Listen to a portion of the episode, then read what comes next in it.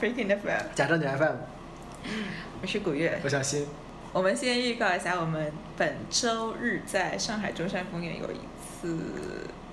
那个叫什么线下活动，两周年线下活动野餐。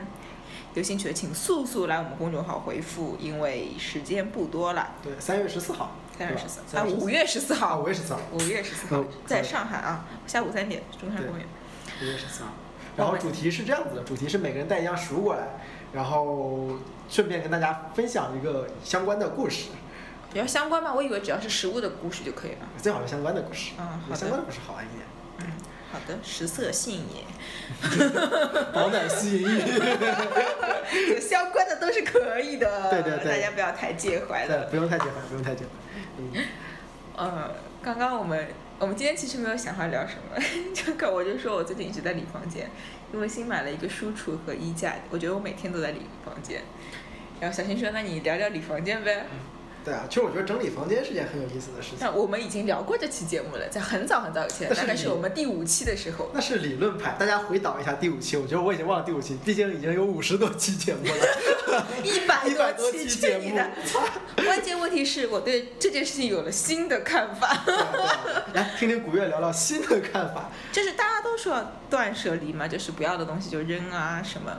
其实这是资本主义时代才会有的想法，对的，对吧？是的就是你在物质物资就断舍离有个很重要的观点是说，你把都不要的东西放在家里。一，你侵占了家里的地方，外面到处都能买嘛。那你万一在一个穷苦的社会，你个东西没有买的怎么办呢？你只有你什么时候需要它，可能这就是你唯一的东西，你也买不到它。对，是的。你的物资匮乏，就是说，这是我们这个物欲横流的社会给我们带来的一点点小便利。啊，是的，这个是因为这样，就是之前就是所谓的农业社会和资本主义社会最大的区别就在于这里嘛。农业社会最大的问题是在于它的收益是可预知的，嗯我一定要保留到下一次收益来之前嗯才可以。比如说我有粮食，嗯我一定要放一年，因为我起码保证我下次收粮食之前我要吃了。嗯。这是就是农业社会最基本的常识嗯。但是在了工业革命以后的最大最大的影响是说物资不匮乏了，嗯我并不需要等到下一次收粮食之前嗯我可以吃粮食，因为粮食它是流通的嗯，我一直可以吃到粮食。嗯所以这个时候，整个的创造财富在于我们去消费，嗯我们去那个物资流通起来，才能赚，大家才能一起赚到钱，这不然的话大家赚是不这到是钱。现代性社会的一个特点。对，所以所以就是很正常的，就是什么全球化很很重要，就是那个差价很重要，包括消费很重要，就是所有的人都会给你灌输一个观点，就是你要买一个好的包，嗯然后说好的包能用很久，但你会用很久吗？不会的，你肯定有几个月就换掉了，你不换，嗯大家不会让你就那个包厂就活不下去了。嗯，对，就是这样子的一个逻辑。但是呢，这是第一个观点。第二个观点呢，就是说怎么说，就是我们很多，比如说，嗯，简约风、性冷淡风，对吧？嗯看上去是很断舍离，其实。我浑身不得 嘎，这就是个消费消费上的一个 tag 而已，它是一个它的怎么说它的风格或者说它的一个贩卖点而已，浑身不得嘎。你他们有个人举例很简单，你进木吉可以买一堆东西回家，是 的都是你不要的。哎，这个家居其实，哎，家居其实这个风格其实是一直在变的嘛。嗯就其实就是当时人们对于一些东西的认知是什么样子的。嗯简约风呢，可能给人感觉，其实我反而觉得啊，简约风给人的好处在于你可以放更多的东西，嗯你东西反而会变多，是因为你东西多了，你不会觉得很乱。嗯，不难受。对，你它在你视线里占的，就是你像那种华丽的风格，哎，那种华丽的东西，宫殿什么的，它东西反而很少，嗯它本身就已经在你视野里占了好多东西了。嗯你也就没有地方再去放其他东西，就是特别的花乱七八糟。但是简约风不会，嗯你一个白色的桌子上面可以放个书架，放一个花瓶，只放要个都是电脑，白的就可以对，只要了。颜色一样，哎，你就觉 得哦，我可以放好多东西。 对，呃，反而买了很多东西。是的，这种这种倒是可以的。不过你收拾东西没有产生过什么，有些东西什么有用啊，没有用啊，嗯然后你有那个对扔东西的这种感觉有什么有什么感情的分享吗？其实我我以前讲过，我对东西没有太多的执念了。就说真的，就是我觉得如果呃不要就扔掉或怎么样。但是其实你在扔东西的时候，我以前就我有一有一阵子扔东西特别有快感，觉得我像我像好像是就像就像书里说的那样嗯，抛弃了你不要的生活这种感觉，在改变自己。但其实你回过头想想，会觉得这怎么说，就是这其实也是，这有时候这是另外一种消费观点了嗯因为你你想到底你不要的东西，你可能又会用别的形式买回来，对的，还会回来的。它还会回来的，就是对，就没那么简单。就比如说，你觉得，呃，你觉就你觉得什么？呃你觉得比如说不要用的抹布很烦，我就扔掉它。你会发现，你抹布扔完之后，你买了一种东西，一次性抹布拖地对来。是的，这个这个这个很这个那个感觉我是很明显的，就是因为古月应该没搬过家，啊，他没办过。他没搬过家，然后我是搬过家的嘛，因为从学校嗯搬出来，嗯就是因为他从学校是应该搬回家了嘛，我是搬出来，然后就有很多东西当时扔掉了，嗯，当时就想着，哎，这个不需要了，扔了不，需要了。这个不需要了，扔了，这个不需要了，扔了。然后我当时很有意思，我拍了张照片，嗯就扔了些哪些东西，嗯然后还想，我靠，这个太有成就感。 清点了好多东西。嗯然后那天我在家里收拾东西的时候，嗯因为我当时扔了好多衣挂，你知道吧？啊就我觉得当时之所以会有那么多衣挂，是因为我懒得，就是我那个上学嘛比较懒，嗯可能一次就洗好多衣服，嗯然后全挂在那儿，嗯哪天穿穿一个穿一个穿一个嗯。后来觉得，因为当时一个是那个学校柜子不够大，嗯我想可能会挂在外面，我将来搬了家可能有大的衣柜，嗯应该不会有这个问题。怎么怎么样？但后来我发现我的衣挂比原来还要多，嗯这个时候我会有点后悔，嗯当时为什么把它扔掉呢？嗯我傻傻逼吗？ 好贵的，这衣服花了好多钱。对，然后我就开开始开始我开始理解到了一些老人家的那种思路，嗯，就这个东西不要扔，对，你将来会用到的。对。 然后我那天就拿出了我那张照片，就是我开始看我当时，比如扔了很多衣服，就是扔了很多就是不穿的那种嗯短袖啊什么的。嗯然后我发现现在发现我扔在边上不穿的短袖比那时候还要多。嗯然后衣挂啊什么的，然后咖啡壶，当时我有一个壶，当时是就是觉得没有用，因为我可能不会买，嗯结果后来扔了，不是我还买了两套在家里放着，然后书，我当时扔了好多书，然后当时就也没有扔嘛，就是送人啊或者怎么样的，好多书放在那儿，我想着这些书我不会看。嗯我应该也不会就，像我现在发现我整理出来的同样类别的书，比那个时候还要多一些，嗯就有好多好多东西，其实都是这样子的。所以你可以慢慢的理解到，老人家他把东西放在那儿，而且这可能你，而且但是可能是这样子的，就老人家说留着，他的目的是以后再用。对但对你来说，你不会再用，那你还会再买。但是你扔掉了，就减轻你负罪感觉。我没有这样东西了，我可以保，可以心安理得的再去买一样东西回来。也就是说，它整整体来说是促进了你整个的消费力。对，其实是这样子的，它不是是你当时扔的时候觉得你不会用到，但当你没有的时候，你去买一个，你就会很先理的嘛，我要用嘛，对我没有这个东西嘛？对我要我我要用嘛，对所以就是这这样一个逻辑，那这样的逻辑就为我们的商业社会发展贡献了力量。所所以现在的服装就包括以前好像感觉一件衣服可以穿很久很久，现在如果在在整个就是像 fast fashion 这种东西的话，全部进来的话，你觉得一件衣服并不能穿很久，好像它穿一年就可以差不多寿终正寝了，所以就是所谓的潮流开始起来了，就是我们会越来越关注潮流嘛。就整个消费更加短平快。对，短平快不说，就是另外一点是，就是其实当然当然也是也是一样的，就你比如说你有一件好的西服，你还可以穿很久。嗯当然，这个这个事儿还是一样的，就是所谓的，但是整个的消费理念嗯会让你觉得你有一些东西，它会让你产生这样一种印象，就是一些东西是可以保留很久的，嗯一些东西是可以快速消费 的。嗯，这但个那些保留很久的东西，其实你还是在快速消费，比如包。对，是的，你你认为保留很久的东西，它并不会保留很久，因为对它是有个潮流在的。这对种商业社会给人的给人的印认知就是这样的。你比如说，不要说包房子，你认为是个很保留很久的东西吗？嗯。其实哎，包括现在家装都不再讲说这个家具红木家具你可以用很久，已经没有了。很多家具都说你可以适当的经常换换软装啊，这样子概念。对的，就是你重新布置一下家，对，这个是，哎，这个其实你想想，这个大家就是我之前在说买房子这个问题嘛，嗯你房子这个东西在我们传统认知当中是一个固定产，嗯是不会经常换的，嗯对吧？嗯现在的宣传可不是这样的， 对吧？现在很多人买房子的时候，比如说 location location 的 location，为什么嗯卖？嗯你要买新房为什么好卖？嗯你要买个小房间为什么好卖？嗯它在很多时候它变成了一个消费品。之前最早的时候我。不知道大家小时候有没有这个印象？可能我比较老，我小时候有这个印象，大家都在说一个中国老太太，一个国外老太太。嗯中国老太太是攒够了钱买一套房，嗯住了一天就去世了；国外老太太是买了一套房，贷款买一套房，住了二十年以后去世了。嗯现在从来再也听不到这种这种宣传了。嗯当时这种宣传模式就是打开人们的这种消费观念，嗯就是你用贷款来买一个东西。嗯，其实贷款买东西，包括信用卡等等买东西，这就是非常典型的消费，就是促进消费的方式。嗯你预支的是未来的钱，嗯你你的保证就是我已经把这笔钱花出去了，嗯这是这是非常重要的。然后当时还会说老太太住了二十年，你看现在任何一个地方会跟你说一个房子住二十年的事情嗯吗？ 不会啊，他现在不会这样宣传了，他宣传都是什么靠近地铁，什么交通便利，卖的时候好卖，怎么怎么样，学区嗯学区房，什么叫学区房？就是你过了五年，你孩子上完学以后可以卖掉的房子。嗯。它它它就是现在就整个的逻辑就是这样子的，它整个在促进你的消费。其实这样的话就方便那群那群那个中介和他中间这这这种交易商他赚钱。你整个的，当你把整个的商品流通起来的时候，从头到尾都是在赚钱的。对，你整个的，只有当物资匮乏的时候，它不会让你流动，嗯是因为你没有办法流动起来，它会限制，比嗯如说粮票啊什么这种这种，它会限制你，嗯这就说明物资很匮乏，它没有办法通过浪费。嗯其实说实话，就是通过浪费和奢侈嗯促进经济发展，嗯因为我们已经生产基本的东西已经生产太多了。嗯我没有办法去，就比如说一百块钱的包，嗯我们一年可以生产好多，人均可能发好多，嗯这种已经不能满足我们的消费能力，已经没有办法去满足这个工业生产的能力的时候，他就会想办法把包卖得贵一点。嗯这样子的话，它可以通过每个包产生更多的利润，嗯，来降低这个产能过剩的问题。嗯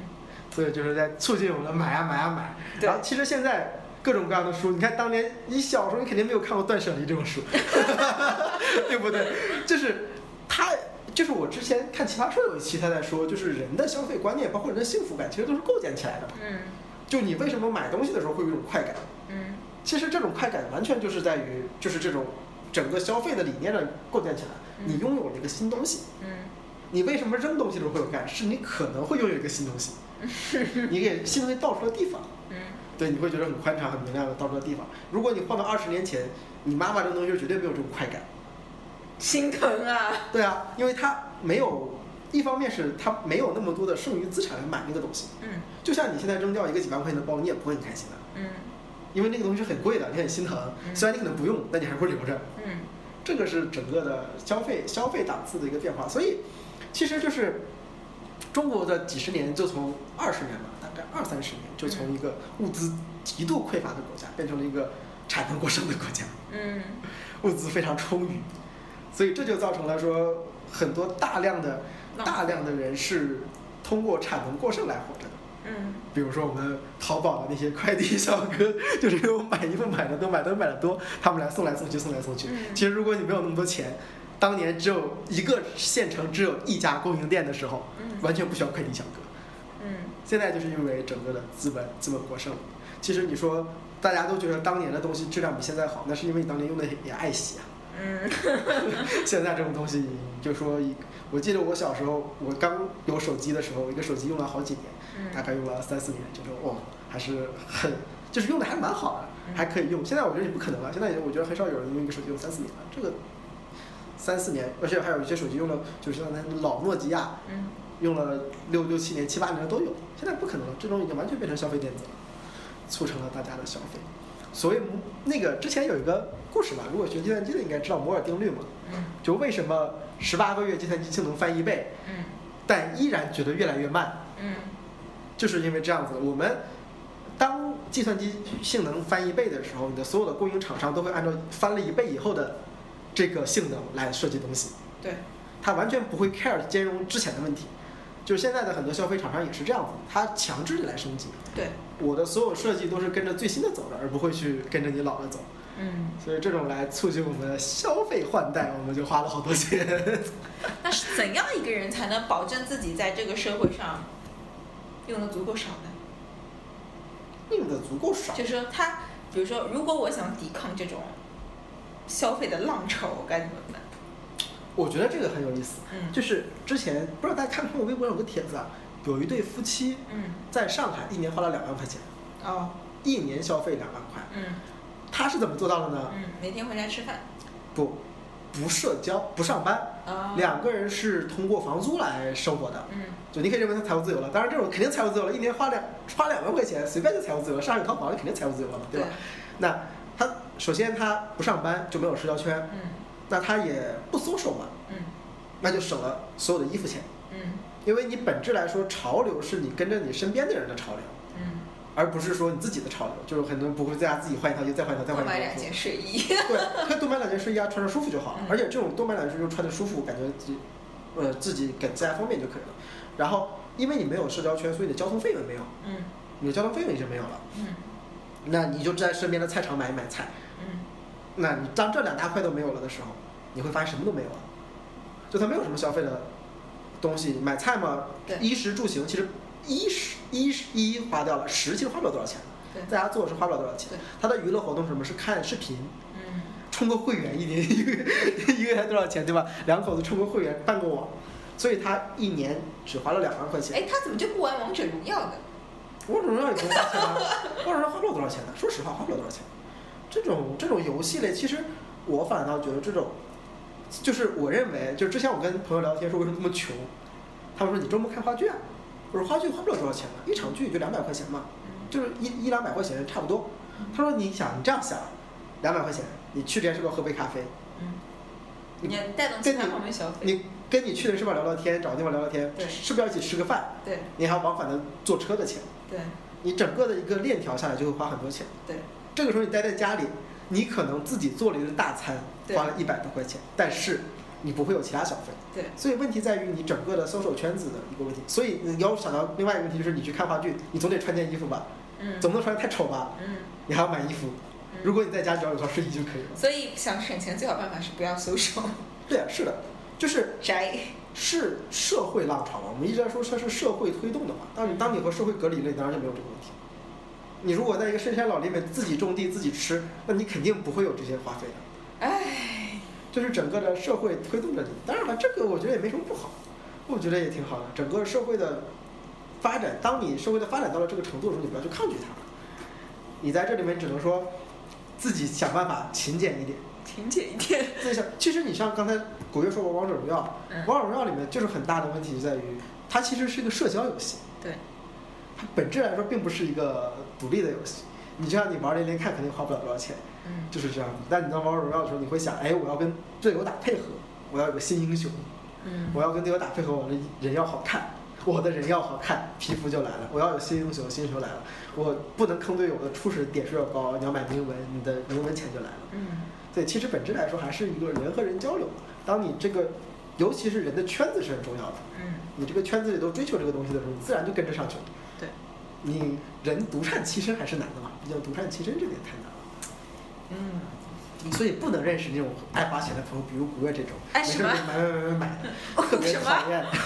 我买什么了？买了个扔了好多东西断舍离。断舍离，呃对吧对哎，不过你有没有感觉你把家里重新收拾一下以后，你有些都找不到了？不嗯会呀，我东西我都能找到，找不到就买呗。就是可能是你自己收拾的，就是别人帮你收拾，就是每个物品摆放其实是有自己的习惯的嘛。我不太会有完全记不清楚的东西，对，你会有啊？别人帮我收拾过的东西，我就找不到。哦，你谁帮你收拾东西啊？什么家里面，比如有人来了，帮我收拾下东西，或者阿姨有什么，啊我就会不行我就会找不到，不行，我是自己收拾，没有人帮我收拾。就不能碰。有些东西就是你不。行嘛，就喊呀，谁帮我收拾就喊谁帮我找出来。 我想起来之前看过一个谁啊，呃，香港的一个作家，他藏书很多，然后大家就说你家里那么多藏书，嗯那你想看某一本书怎么找呢？嗯去楼下买一本新的。啊，说到藏书，就是我最近我最近又因为买了个书柜嘛，我又开始理书了。嗯，我把我的书，你你我问你，你书是怎么排列整齐？就是在书柜上整理的？我书的排列方式是这样子的，嗯我会分类。嗯我现在的书柜，我因为我现在书柜比较小，现在书柜就只有四列，嗯四四横排。嗯四横排呢，排列方式是从大到小的，嗯就是一排的书都是从大到小。嗯然后呢，我会把我看过的书，嗯我觉得我不看会再看的书放在最下面一层嗯，就开门不方便的地方。嗯然后把我会看的书，就是我认为没有看过会看的一些非工作类的书嗯放在中间那一层，嗯再上面一层放工作类的，就嗯工作相关的一些书，再上面一层放一些呃大部头的这种，嗯，就是有盒子装的，就放在最上面。嗯然后我的床头会放一些我的，其实我的我书最多不在书柜里，在床头，嗯，在我伸手可及的地方，就是我正在看的，或者我嗯说明你床边没有睡人。没有放在床头啊，为什么不是放在 床上？啊，对，我是放在床上，因为我说床明边是没有睡人。 对。那你是怎么放的？我我我是这样的，我我所有的书都是这样的，所以我摆的很齐，而且是有一是有点强迫症的，我还会尽量的把颜色相同的放在一起嗯，我的新的整理方法是按照类别整理，啊。就是某一类别的书放在一起。然后我最近你也看到我散掉很多书，嗯，对，因为我我把很多大量我觉得我不会再读第二遍的书给散掉了。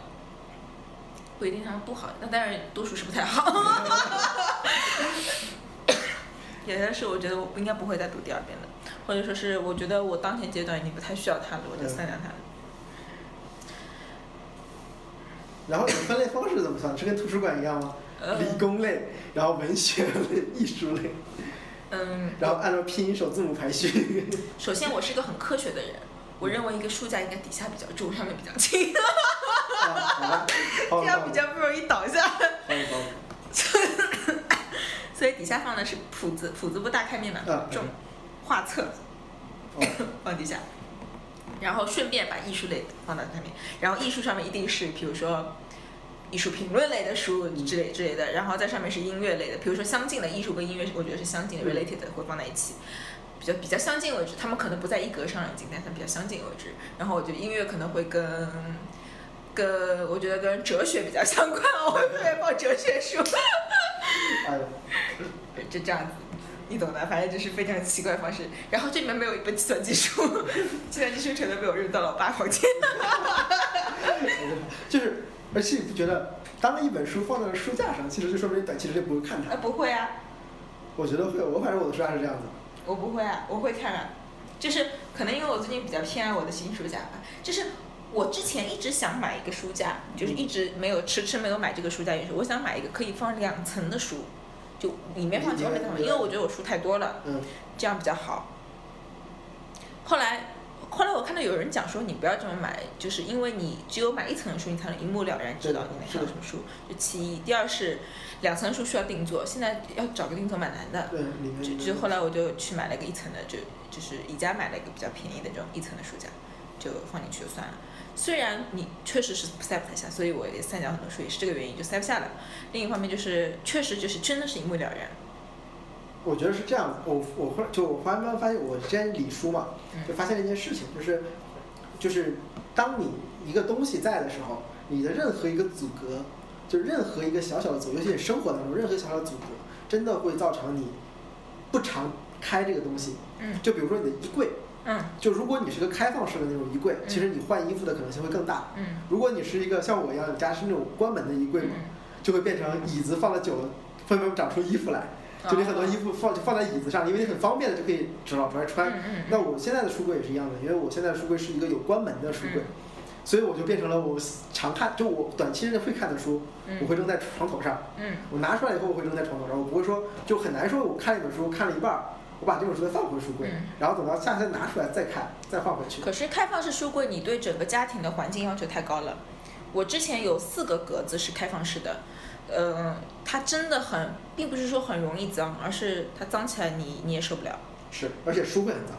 对，书柜很脏，会发黄的。有而且会落灰。对的啊对的发黄是因为你对着太阳。我没有对着太阳，真的没有对着太阳，它那就是发黄，而且会会落灰，就很烦。虽然我觉得已经算是不算是粉尘特别大的房间了，但已经还是没有办法，你一点办法都没有。可能在上海，除非你家里装新空系统，不然你没有办法，除非你住很偏远的地方，不然没有办法解决这个问题。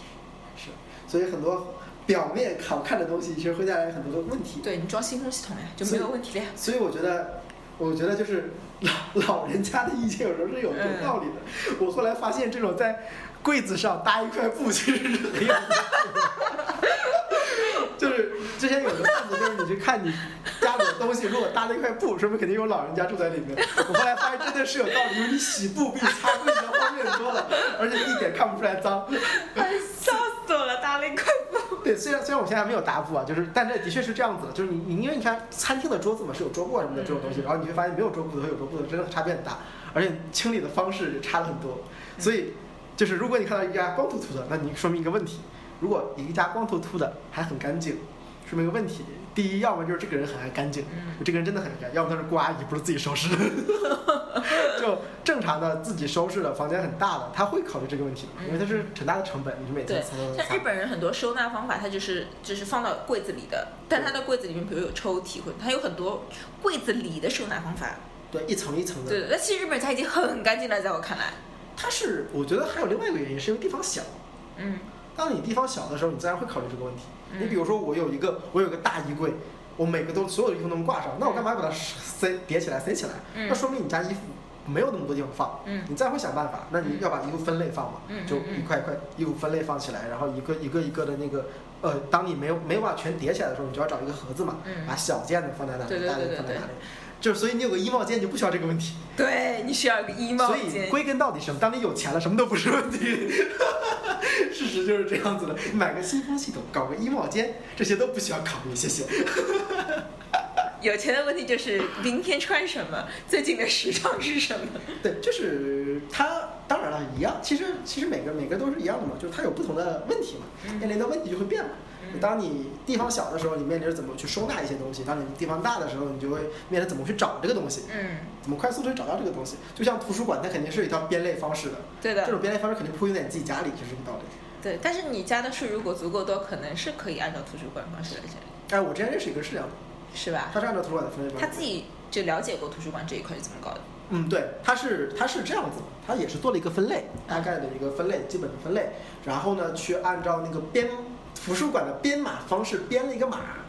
哦，他给自己书贴了个码。没有贴，嗯就大概是标了一下，就是记了个本子，啊有一个有一个这个编码，然后大概会把它那个码放在那个原来的位置上，嗯就是这样子，它其实这样子比较快速能找到嘛。嗯，但后来他跟我说了一下，你是扯淡的，搞搞搞就都在床头上。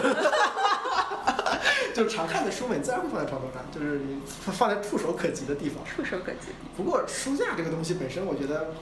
哎，书柜这种整理方式，可能慢慢的在再下一代或者再下一代，可能就没有了吧。可能很多时候就，他们可能会更倾向电子书啊之类的。嗯，好多人我看到好多人这么讲说说，因为说你只要搬过自家，你可能就不会再想拥有那么多纸质书，能有电子版尽量买 Kindle 版这种。哪怕以前会觉得很荒唐，Kindle 版竟然跟纸质版一样，我为什么不买买纸质版？对，你之后会觉得哦，还是 Kindle 版好，嗯，是我倒我倒我倒不觉得，我搬过几次家，我都我也不觉得，你也不觉得？我也不觉得，是因为不，但是是原因不一样。嗯并不是，的确是书这个东西在搬家的时候是极其沉重的负担，嗯，真的好重好重。你都是自己搬的吗？我自己搬也好，找搬家公司也好，都是很重的负担，因为它很，它单价很贵，它很重，嗯，就是它一箱子真的很重，它比你一箱子什么东西都重。对对对对可对是对，它这它密度极其大，对对你对，除非搬一箱子铁，否则肯定 是天 对，所以它它是它是很重的。那我之所以还会买，是因为我可能就是就是会更 care 指数的那个那个那个阅读方阅读式方式，嗯阅阅读的习惯是指数的，嗯但是造成了另外一个就是我每次越来越舍得扔书。嗯在我最开始的时候是不扔书的，嗯，我原来是对书是很爱惜的，我觉得我买了一本书，我这本书就是我的，你怎么跟我爸一样？我每次要扔书，我爸都说你这书不要了。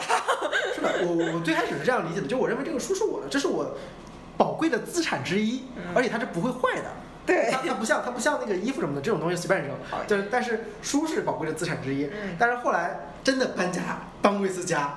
就哭了，真的好重，然后开始散书。嗯我所以我现在没跟你说，我书架是地最下面一层，就是放的是我看过的且认为一般般的书。嗯就是等到如果搬家的时候，随这时随地散掉这一层就可以散掉它。嗯就这就是这样一个思路，就是你慢慢的越搬家越那个嘛，越搬家越会去清这个东西。所以真的是这个书书确实是，就我爸，我跟你讲，我爸是那种就是可能他哪怕报纸上看到好的文章，他都愿意把这张报纸留下来。嗯，他对他对于字这个东西，写字的东西，可能就是有一种特别的神圣。比如说我我有好几本早年那种心灵，呃，前两天看到有人问以前心灵鸡汤叫什么叫什么，其实就叫什么类似于心灵鸡汤，啊，我知道有就有一这种有一本书叫《心灵鸡汤》，对类似的。对，呃，那当年还是贝塔斯曼的时候，你知道吧？对对对还是有这种书我的看。过那个，然后我说我不要了嘛，人家他他说哦，你这个不要了， 就他就把我放回去，放到他自己的书架哎，上。我觉得这个另外一点就在于，其实，在这种思维里面啊，真的是就是在家长的思维里面，为什么很多家长会让你买房子，而且要住在自己的房子里？的主要原因就在这里。嗯你如果是租住的房子，嗯你在很多时候会有这个心态，因为你早晚是要搬的，嗯所以很多东西你是不会买的，嗯你不会买，或者是说你买的时候会考虑一下嗯，我要不要买，嗯这是很重要的。嗯就是一方面是你会觉得将来你搬家的时候它是个负担，嗯另外一方面呢，你会觉得说，那如果不是那么经常用的话，就不买了。嗯但当然，人就影响生活质量了嘛。你嗯不是那么经常用，你就不买了，你就影响生活质量了。嗯，所以这就是这就是很多家长会认为说，住在自己房子里的好处，嗯就是我买这个东西，我就一辈子住在这里，我就自由度高。我就自由度我想很买就高买，我想买就买。嗯，但其实也是沉重的负担，就是慢慢会变成很重的负担。对所以其实在这里面就是明显的，为什么会有这种强大的冲突？就是刚才说的，他们是那种物资匮乏的时代嘛。像我们如果是像我这种心态的话，我扔了再买一个不就好了？搬家就扔了嘛，嗯对，我到时候再买 一个就好了，嗯，对吧？这这如果是抱着这种心态的话，其实你会发现你这可以种闲鱼上卖了。 嗯是的，闲鱼什么都能卖。我操，我们打广告又没有钱， 真是的，我又没有钱，你又不是奇葩说，太亏了，又没有那钱找。个赞助商来。是啊，你又没有钱，就找不到赞助商，真是。但是事实上就是这样的。其实它就是闲鱼，其实我觉得是蛮有意思的，我是蛮喜欢闲鱼我也喜欢，的，因为你会发现很多东西可以卖掉的。然后我是可以，以觉得很多东西可以买到的。就是就是之前就是所谓的，我朋友我朋友说用了闲鱼后，每天在家看还有什么能卖， 我是每次有什么东西想买，先去闲鱼看看。就是其实很多东西你可能真的只要用一两次，对，但你拥有一个呢又很麻烦，它真的很占地方，对那就可以把它卖掉。其实这种物资流通也是一样的，这是其实这也是一种节省的方式嘛， 是啊，断舍离的另外一种 方式。断舍离的另一种方式。